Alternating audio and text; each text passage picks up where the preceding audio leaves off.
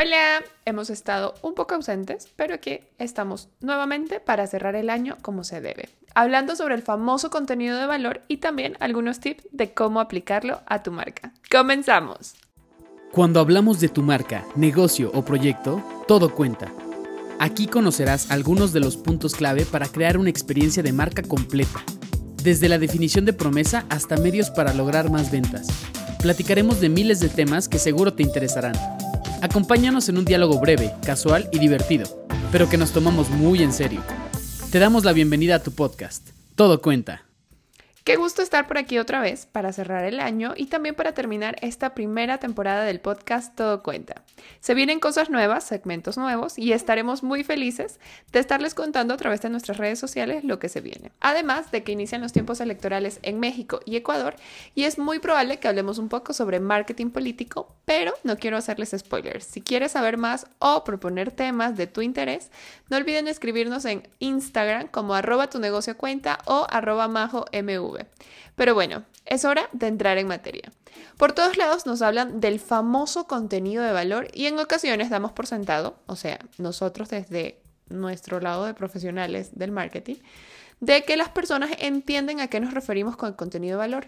Pero en muchas de nuestras asesorías, muchas personas aún tienen dudas sobre este término. El contenido de valor es una herramienta de comunicación que aporta beneficios o aprendizajes a tu público objetivo o tu cliente ideal al que te estás dirigiendo. Es fundamental que cada uno de estos contenidos conecte con una necesidad de tu cliente ideal, porque será la forma en la que este contenido no pase desapercibido. La siguiente pregunta posterior a saber qué es el contenido de valor es cómo se define o cómo funciona. Y normalmente para explicarlo siempre les menciono cómo se ve el contenido de valor en el mundo offline. Y es que tus redes sociales deben generar el mismo sentimiento que cuando te tomas un vaso con agua en un negocio. Todos sabemos que cuando te ofrecen un vaso con agua o un cafecito con galletas o incluso si te asesoran para elegir cuál es el regalo ideal para tu mamá, sientes dos cosas. La primera es que te sientes atendido, apapachado, ya sabes, ese sentimiento de que te dan prioridad. Y el segundo es este compromiso inconsciente a decir, no me voy a ir sin comprarle medio galletas o café o agua. Ustedes deciden cuál. Ahora, una vez entendido este momento y este sentimiento, ¿te has preguntado si en el mundo online tus seguidores se sienten de esta manera dentro de tus redes sociales, tu cuenta, tu página web? Probablemente lo estás haciendo muy bien y creando contenidos que aporten valor. O tal vez no lo estás haciendo, porque muchas personas cometemos el error de creer que lo único que importa en el mundo online es vender y vender, pero no es así. El usuario del mundo offline y el mundo online es exactamente el mismo y tiene las mismas necesidades. Lo importante que aprendas a descubrir qué es lo que te hace diferente y también cómo proyectarlo a través de una estrategia de contenidos. Espero este ejercicio te haya servido para entender de lo que hablo cuando ya sea yo o cualquier otro profesional del marketing de contenidos, te hable sobre cómo crear o qué es crear contenido de valor. Y como cada episodio, este también tiene una tarea. Crea tu estrategia de contenidos de valor que te permita destacar de tu competencia. Recuerda que este tipo de contenidos es el que hace que las personas quieran seguirte y mantenerse al tanto del contenido que creas.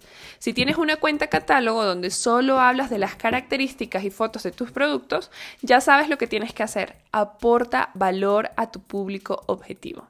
Antes de cerrar, quiero que también tomes en cuenta estos tips para la creación de contenido de Navidad y fin de año. Recuerda ponerte en los zapatos de tu cliente ideal, conectar con sus circunstancias y sobre todo no olvides que este año ha sido diferente para todas y todos. Y como cada cierre, recuerda, tenemos que aprender a vivir en esta nueva realidad. Si tienes que salir de casa, toma todas las precauciones necesarias, usa cubrebocas y respeta el distanciamiento social. La pandemia aún no ha acabado, no bajemos la guardia. Y cuídate de los mosquitos. El dengue también es una enfermedad de la que debemos cuidarnos. Y no olvides que esta Navidad será una Navidad diferente. Respetemos las recomendaciones de la Organización Mundial de la Salud para que podamos seguir escuchándonos y abrazándonos en el 2021. Feliz Navidad y próspero año nuevo. Sigue con nosotros para más información. Conecta con nuestras redes y cuéntanos sobre qué quieres conocer más. Muy pronto estaremos de vuelta para compartir más contenidos estratégicos. Recuerda que a la hora de comunicar y construir una experiencia de marca, todo cuenta.